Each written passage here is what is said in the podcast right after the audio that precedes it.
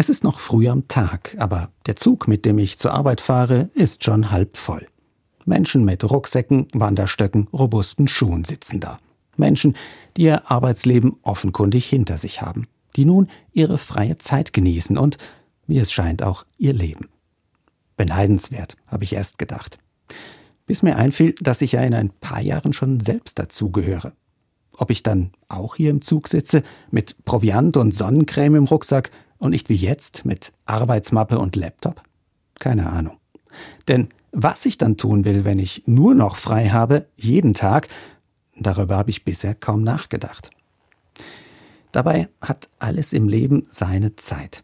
Das hat ein Weiser in der Bibel schon vor zweieinhalbtausend Jahren gesagt.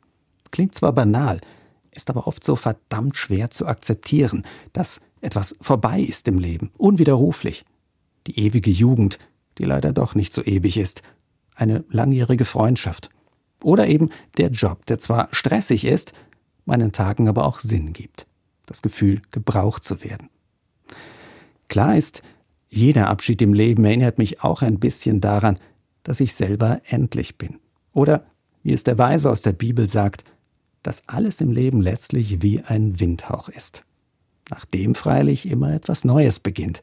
Und warum eigentlich nicht mit Proviant und Sonnencreme frühmorgens schon im Zug?